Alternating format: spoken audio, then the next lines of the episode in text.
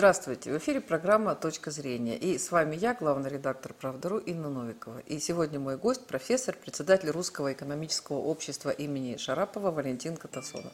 Здравствуйте, Валентин Юрьевич. Приветствую всех. Да, и э, э, говорим о том, что сейчас происходит с экономикой и что нам делать. Для того, чтобы понять, что нам делать, надо понять, что происходит. Mm как бы, как вы оцениваете экономическую ситуацию? И, ну, прежде всего, конечно, нас интересует э, российская экономическая ситуация. Ну, поскольку Россия за 30 лет своего существования интегрировалась в мировую экономику по самые уши, то, конечно, мы не можем а, как бы говорить о будущем российской экономики в отрыве от мировой экономики. Когда-то мы были достаточно автономны от мировой экономики, тогда можно было говорить исключительно о внутренних делах. Ну, еще хотел бы сказать, что э, то, что мы сегодня переживаем, оно было вполне ожидаемым. И я даже тут э, некоторые свои старые публикации поднимал еще 30-летней давности. Я говорил о том, что эта экономическая либерализация, она неизбежно э, обернется для нас большими неприятностями, а может быть даже катастрофой. Нас просто заманивают в эту мышеловку. На протяжении 30 лет нас заманивали. Собственно, а первые признаки того, что а, мы попадаем в мышеловку, они были еще в 2014 году, когда а, были объявлены первые экономические санкции против э, Российской Федерации в связи с вхождением Украины в состав Российской Федерации. Ну, тогда прозвенел этот первый звоночек, и, казалось бы, надо делать э, соответствующие выводы. Необходимо, во-первых, э, значит, закрываться от э, этой мировой экономики, потому что со стороны мировой экономики возникают двоякие неприятности. С одной стороны, там периодически возникают экономические кризисы, и нас вот этот самый цунами мировой экономики тоже накрывает для нас эти удары бывают даже более болезненными, э, чем э, там, э, где вот эти цунами начинаются в эпицентре мировой экономической жизни. Я имею в виду Соединенные Штаты, например. И второе, то, что незакрытость российской экономики подставляет нас под экономические санкции. Вот эти два аспекта ну и, собственно, я еще э, говорил и продолжаю говорить, что ничто не ново под луной, э, что все это было э, примерно сто лет тому назад, значит, против советской России были организованы блокады, торговые, кредитные, и вот тогда начали думать о том, как от этого защититься. Ну, ровно сто лет тому назад проходила международная экономическая конференция в Генуе, где нас э, пытались поставить на колени, где нас пытались э, значит, вернуть в лоно капиталистической экономики, но ничего не получилось. Но, тем не менее, после Генуэзской конференции 22 года мы поняли, что блокады надолго и всерьез. И поэтому э, стали думать о перестройке модели экономики. Собственно, как раз накануне произошла уже перестройка экономики. Был военный коммунизм, пришли к новой экономической политике, к НЭПу. Это разгул либерализма рыночного. Вот. И большевики тогда поняли, что если затягивать с этим экономическим либерализмом, то, пожалуй, все э, плоды э, Октябрьской революции 17 года, они будут э, уничтожены.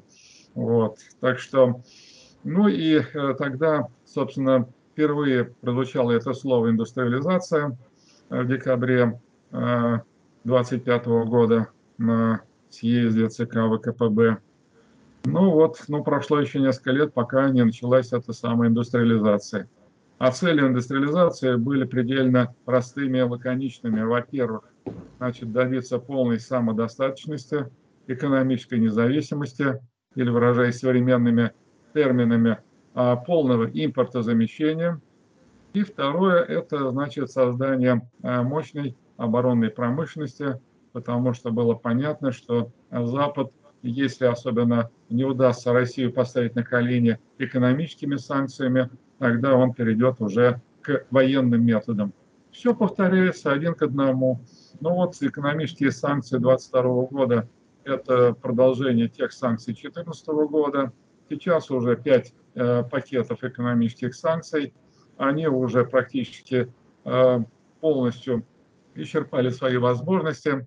Поэтому э, у многих на Западе возникает идея, а может быть, нас э, попытаться э, военными методами поставить на колени. Так что вот, ну, а, соответственно, мы ведь помним, что была проведена индустриализация. Вот, индустриализация, она успела выполнить вот эти поставленные две задачи. 22 июня 1941 года началась Великая Отечественная война, и мы, в общем-то, оказались уже более-менее подготовлены к этой войне. Ну а потом вот эта новая модель экономики, она доказала свою жизнеспособность. Мы быстрее э, наших союзников по Второй мировой войне восстановили свою экономику. Э, в э, конце 40-х, начале 50-х годов э, мы э, бурно развивались, быстрее, чем Запад. И, в общем, эта модель, она в таком более-менее не затронутом варианте, виде просуществовала до конца 50-х годов.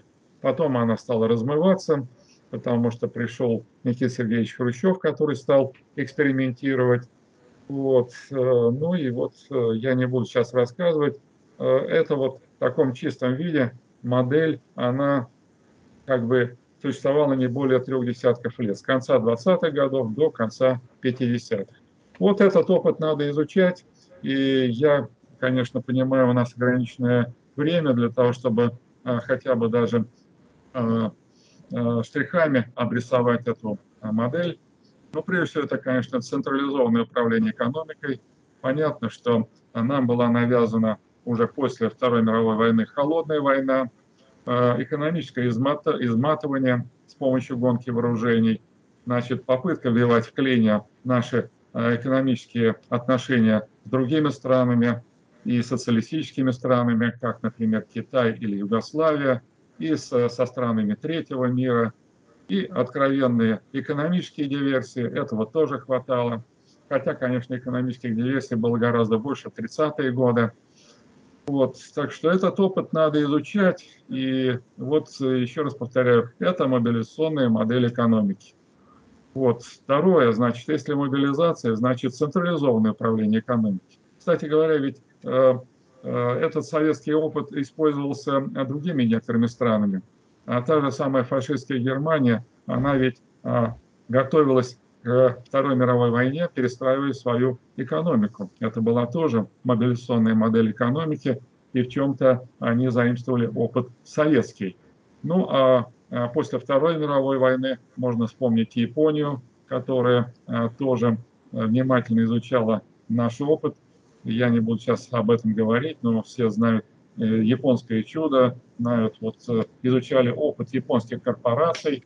Вот эти корпорации, они заимствовали наш советский опыт, они прямо об этом говорили. Вот. А мы вот э, как дурачки в конце 80-х, начале 90-х годов стали отказываться от этого опыта. Вот. Э, помню, уже подзабытый сегодня экономист Гаврила Попов все говорил, долой административную командную экономику, даешь рынок. Я немножко соприкасался с транснациональными корпорациями. Транснациональные корпорации – это сгусток административно-командной системы. Вот транснациональные корпорации, она действует во многих странах. У нее много дочерних структур, филиалов, Э, даже внучатые структуры. Это сложнейшая структура. Это стру... сложнейшая структура, но она вся заточена на одну цель. А цель понятна какая. Максимизация прибыли. Максимизация прибыли. И э, ради этого они оптимизируют э, свои э, внутрикорпоративные связи. Ну, есть, например, понятие внутрикорпоративные трансферные цены. Эти цены не имеют ничего общего с ценами мирового рынка. А все сделано для того, чтобы Э, сконцентрировать финансовый результат, прибыль э, в э, той части корпорации, которая находится в офшорной юрисдикции, потому что там можно уйти от налогов. Я просто объясняю. А советская модель экономики, она, если так можно выразиться, тоже корпоративная модель. А только корпорацией является вся страна. Все отрасли, все предприятия, и они тоже заточены на один результат. Но это не прибыль, это некие цели, которые ставятся государством. Вот индустриализация, это вот я уже сформулировал эти две цели, значит, полная самодостаточность и создание военного мощного потенциала. После войны уже Э, была задача повышения жизненного уровня людей советских. Вот, э, я не буду говорить о всех этих задачах, но это вот э, действительно некая синергия работы на общий конечный результат. А рынок, он наоборот все разваливает. Он все разваливает. Я еще 30 лет об этом говорю. Поэтому э, как бы начинать э, решать сегодняшние проблемы надо с того, что мы должны признать, что нужна консолидация, мобилизация, централизованное управление, а инструментом централизованного управления является планирование. В любой корпорации планирование сверху донизу. Это я вам точно говорю. Вот. Э, независимо от того, где находятся эти звенья корпорации. Одно, одно звено может находиться где-то на Тайване, другое где-то в Мексике, но все они работают на вот этот интегральный результат. Э, Поэтому нам это тоже надо делать. И нам нужно целеполагание, потому что мы должны понять, на что вот э, должна быть заточена эта корпорация под названием Россия. Если говорить по поводу а, индустриализации, вы говорите про строительство новых предприятий, либо про то, что у нас была проведена приватизация и построенные на государственные деньги крупнейшие а, заводы, они стали там а, тоже конгломераторными корпорациями, там пообъединялись все и принадлежат а, частным лицам. И даже стратегические предприятия страны. Это совершенно, разные вещи. Там индустриализация, там создание материально-технической базы экономики, а здесь, извините, просто-напросто э, перераспределение собственности. Э, государственная собственность э, переходила значит, в руки частных владельцев, причем наиболее лакомые и крупные объекты переходили в собственность нерезидентов. Я немножко работала, скажем, с господином Ходорковским, и я неплохо знаю, э, как он выстраивал свои отношения с Западом, и могу сказать, что, в общем-то, это был транзитный олигарх, вот, э, а конечным бенефициаром всей этой приватизации, вот тех активов, которые принадлежали Минотепу и так далее, это был Яков Ротшильд. Яков Ротшильд. Так что эта индустриализация – это просто попытка захвата. Не, не, я, я не говорю про, про то, что была индустриализация, была приватизация. А вот сейчас вы говорите про индустриализацию. Вы говорите про то, что надо забрать старые заводы, либо оставить эти старые заводы в покое, типа там на ЛМК там и прочих известных там предприятий, не будем их там их много было, да, кто, кто выжили, и, и строить новые заводы. Либо вот э, что, что имеется в виду под именно сейчас индустриализацией? Советской индустриализации посмотрим. Там было и то, и другое, и третье. То есть э, была модернизация существующих предприятий, э, было расширение мощности действующего предприятия, особенно это касается там базовых отраслей добычи полезных ископаемых. Где вы еще будете создавать какое-то предприятие? Уже есть как бы так у них часто, у них есть хозяева, как, как э, ими управлять-то? Э. Акционерные общества, корпорации, они все по, переобъединялись, там по 140 э, предприятий. Необходимо создание мощного государственного сектора. Без этого а для этого, собственно говоря, не надо делать никакой революции, для этого надо просто провести ревизию а, итогов а, приватизации. Я напомню, что где-то в 2006 или 2007 году Счетная палата, тогда еще она э, руководила Степашиным, э, провела э, такой аудит итогов приватизации. Я ознакомился с этим докладом, он почему-то широко не был известен, вот, не, хотя и никакого грифа секрета на нем не было. Ну, там, собственно говоря, констатация была, что 99% приватизационных сделок, они прошли с вопиющими нарушениями. А потом ведь э, это же не просто была приватизация или там позднее залоговые аукционы, это были соглашения с государством, которые предусматривали, что э, значит, приобретатель активов, он берет на себя определенные обязательства, скажем, по инвестициям. Собственно, мы уже подзабыли, ради чего проводилась приватизация, чтобы вот частный владелец, опираясь на свою инициативу, он э, привлекал какие-то инвестиции. Никаких инвестиций не было. Я уж не говорю о том, по каким ценам это все перешло в их руки. Короче говоря, это э, в чистом виде воровство, э, особо крупных масштабах. И в этом докладе очень аккуратно говорилось о том, что необходимо пересмотреть все эти соглашения приватизационные. Да. Э, не то, что вот э, вернуть, а вот э, обязать другую сторону выполнить свои обязательства. Ну, понятно, что другая сторона свои обязательства выполнить не может, поэтому, собственно, остается один вариант – расторгнуть эту сделку и вернуться в исходные позиции. Вот я так пересказываю тон этого доклада. Ну, не знаю, какова судьба этого доклада была, насколько там прокуратура или Следственный комитет интересовались этим докладом. Ну вот, в общем, такая ситуация, потому что иначе, иначе мы, собственно, не выстоим в этой санкционной войне. Это война, понимаете. Если кто-то там будет кочевряжиться из этих э, воров, ну, значит, э, вора надо поставить на место. Ну, просто это тоже там определенные боевые действия, потому что э, ну, большое количество полакомилось государственной собственностью, и оно, тем более, что прошло уже достаточно много лет, и э, там, через год, два, пять лет одна история, а сейчас а, вот я знаю, что даже есть проблемы во время проведения спецоперации, когда ну, ну, там какие-то нужны, даже стратегические предприятия были некоторые э, приватизированы, и теперь э, вот а, для спецоперации нужна эта продукция, а те говорят, а деньги плати, сначала приведете, ну, в общем, рынок. Да, и, в общем, мы тоже попали в очень странную ситуацию, но... Ну что, мы будем теперь плакать и говорить, ай-яй-яй, надо прямо сказать, что да, действительно, необходимо возвращение. И необходимо э, этих воров наказать, потому что убытки там триллионные.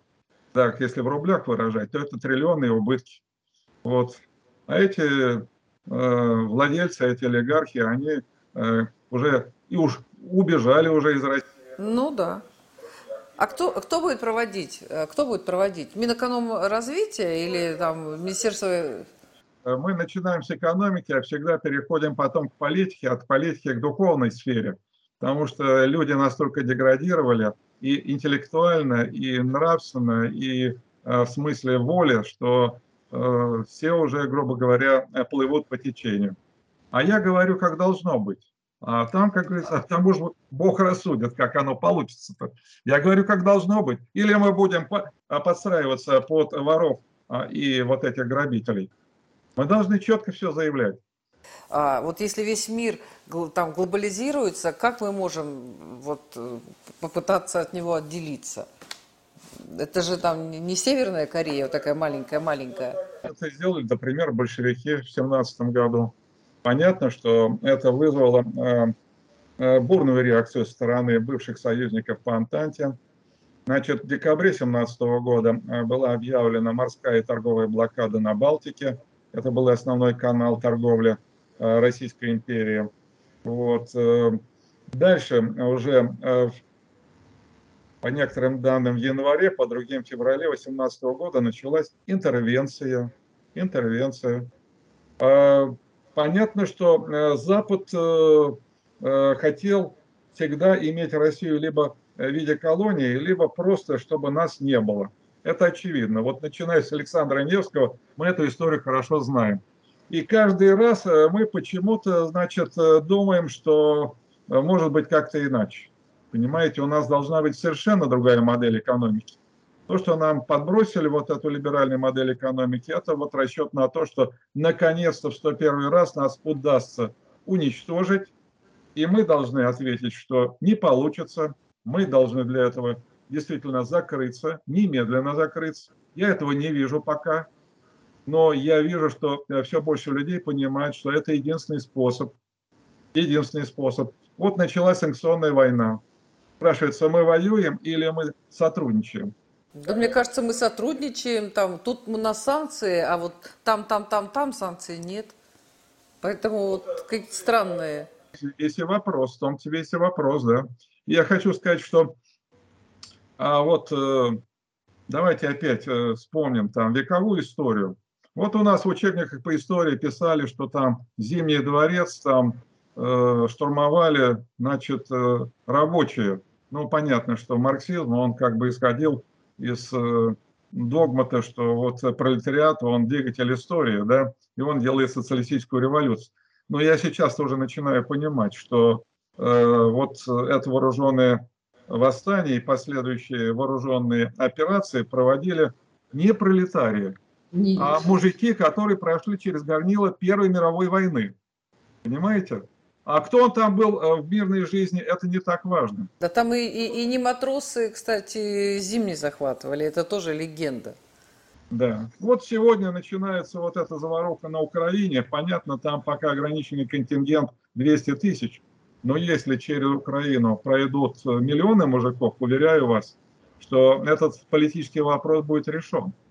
Но там идет же, и э, они меняются, они меняются, там э, командировка на Украину, потом возвращаются, идут новые. То есть, в принципе, там, конечно, э, эти 200, там прошли Украину уже не 200 тысяч, а больше, потому что...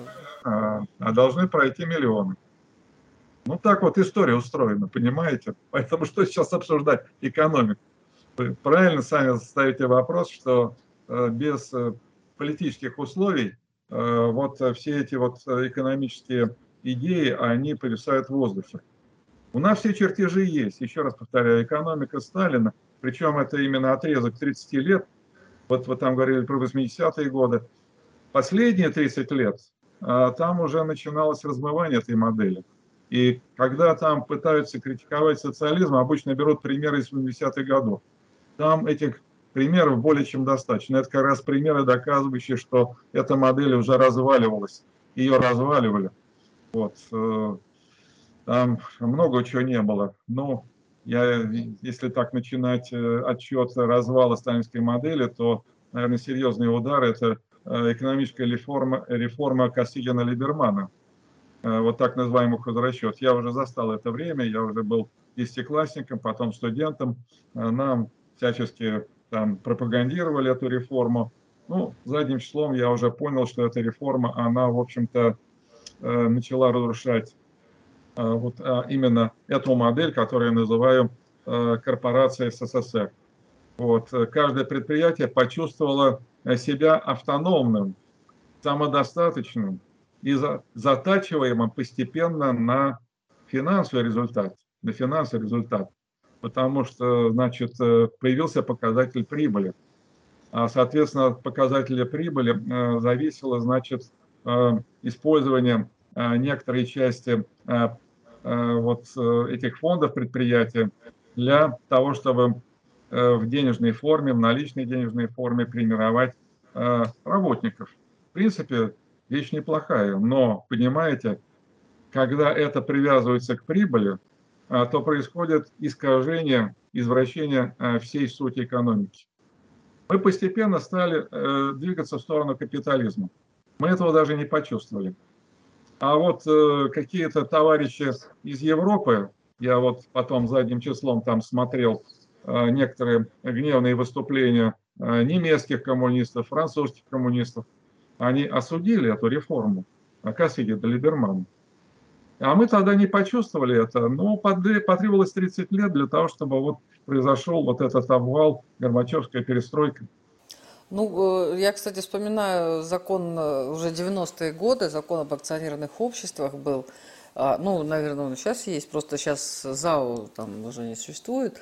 И там была вот прям чуть ли не там основным пунктом главная цель существования акционерного общества – это извлечение прибыли. Вот любого, медицинское, там, художественное, производственное, строительное, все что угодно. Главное заработать деньги. И это как бы было такой вот э, цель. Это была цель. Цель заработать деньги. Да, все бросились разрушать э, советскую экономику. Да, ну, экономика в переводе с греческого домостроительство, дом. Вот выстроили дом, а потом начали на кирпичи разбирать этот дом, и каждый норовил выгоднее продать свой кирпич. Вот э, этот процесс 30 лет продолжался. Кстати, для того, чтобы это не выглядело неубедительно, я э, приведу некоторые цифры. Вот э, на пике Советского Союза, его доля в мировом ВВП доходила до 20%. Ну, может быть, несколько завышена. Предположим, 18%. Вот я считаю, что 18% было. Вот. И было это, кстати, уже при Горбачеве. При Горбачеве. Даже при Горбачеве все равно у нас темпы экономического развития были не ниже, чем у Запада. Не ниже, как минимум. Значит, половина, это уже данные э, Госкомстата СССР, половина общественного продукта в Советском Союзе – это РСФСР. Значит, э, где-то, условно говоря, в середине 80-х годов 9% мирового ВВП – это нынешняя Россия, если по территории. На сегодняшний день, по данным МВФ, наша доля 3%. Вот за 30 лет наше достижение. Было 9, стало 3. Ну вот 3% только так колбасит всю сейчас мировую экономику из-за наших э, и зерна, и из-за нефти, из-за газа, и там то, что происходит, там этот коллапс, коллапс и катаклизм, из, ну вот из-за наших 3% получается. Вот, так что это все, ну, это все сложно, как бы так э, считать. Ну, да... про сталинскую модель экономики, чтобы у людей было представление. Я почему это говорю, что вот э, я э, до недавнего времени преподавал, Естественно, преподавание экономики идет по учебникам, которые написаны под диктовку и на деньги господина Сороса. Это вот такой ультралиберализм. Вот. Ребята просто не знают своей экономической истории. Когда я начинаю рассказывать вот про индустриализацию, про сталинскую модель экономики, они говорят, что мы первый раз это слышим. А вот недавно один мой бывший студент сказал, говорит, после того, как я это услышал, а потом прочитал вашу книжку, он говорит, у меня возникла прививка, я уже не могу никакие эти идеи экономического либерализма всерьез воспринимать. Понимаете? А вот начинается все на уровне сознания, а не на уровне железа. Железом все кончается, начинается на уровне сознания. Будет ли экономический блок э, заниматься индустриализации, он скорее будет приватизацией заниматься дальнейшей. Как вы считаете? Или, или все-таки эту ситуацию можно изменить? Я, понимаете, не, когда не обсуждаю вопросы слагательного наклонения, я в императивном наклонении их обсуждаю. Как должно быть? Понимаете, когда мы начинаем говорить вот так и эдак, это значит, что мы из субъектов истории превращаемся в объектов некое, что плывет по течению в речке. Понимаете? Мы все-таки должны не плыть, или, по крайней мере, плыть против течения. Вот даже есть такое выражение. Дохлая рыба плывет по течению. Вот мы будем прогнозировать, будем там рассуждать о вариантах. А живая рыба плывет против течения. Давайте быть живой рыбой. Опять все упирается в человека. Вот Маркс говорил, что клеточкой капиталистической экономики является товар. Ну, глупость клеточкой экономики является человек. И если мы хотим выздоровления а, всего человеческого организма, надо на клеточном уровне начинать работу. Как люди могут хоть как-то себя чуть-чуть защитить, какую-то там вот маленькую там жировую прослойку сейчас для себя создать, не дожидаясь, пока государство проведет там реформы и прочие полезные вещи. Как вы считаете, вот стоит ли сейчас копить или что? И не в долларе, и не в рубле. Ведь за 30 лет произошла атомизация нашего общества. Нас, да, у нас уже была а, такая рыхлая структура общества, но все-таки были еще какие-то молекулы, были какие-то коллективы, а, трудовые коллективы, там, я не знаю, какие-то сообщества по интересам, по убеждениям, вот, э, по месту жительства. А, ну вот э, все это разрушалось.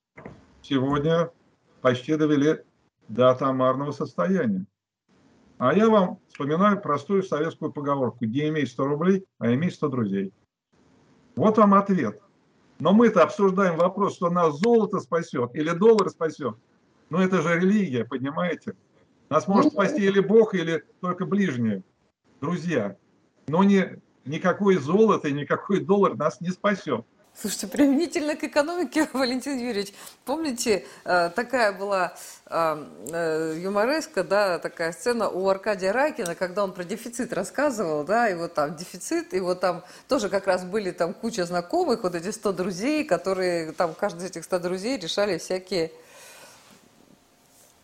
всякие э, э, проблемы, там и химчистки, и, и, и покупки, и, ну, дефицит в самых разных сферах был. Вот, так что, ну... Как же, у нас даже, видите, сейчас э, молекулу под названием семья уничтожает. Мы же видим с вами все прекрасно. А, между прочим, семья – это ведь очень мощная молекула в экономике. Это малый социум, это микросоциум. А мы почему-то все время мерим категориями макроэкономики или мировой экономики. А на, на уровне своей микроэкономической структуры мы почему-то как-то да, не задумываемся и мало чего делаем. А если бы несколько таких молекул соединились, а я знаю таких примеров много, не всегда они бывают успешные, там понятно, что люди, они уже как бы со своим эго, да, вот, со своими какими-то своими представлениями, но люди что-то пытаются делать, они понимают, что э, даже золото людей не спасет, понимаете? Ну, наверное, все-таки э, вот в таких ситуациях главное оставаться человеком. Помнили золото, да, когда я говорю, что, конечно, если э, выбирать между инструментами, то уж, конечно, не доллары, не евро, а золото. Потому что золото – это физический актив, который действительно продемонстрировал на протяжении тысячелетий э, свою жизнеспособность. Да, это действительно деньги. И чтобы там как бы не упраздняли золото, оно все равно останется деньгами. Вот. Другое дело, что придут, могут прийти какие-то суровые люди, отнять все это золото. Но вот для того, чтобы этого не было, мы и должны как-то объединяться. Да, ну, наверное, наверное, все-таки во все времена, и тоже, если говорить и про тысячелетие, то, наверное, важнее человеческий фактор, как говорят сейчас, да. Спасибо вам большое. Это была программа «Точка зрения» и наш гость, профессор, председатель Русского экономического общества имени Шарапова Валентин Катасонов. Спасибо, Валентин Юрьевич.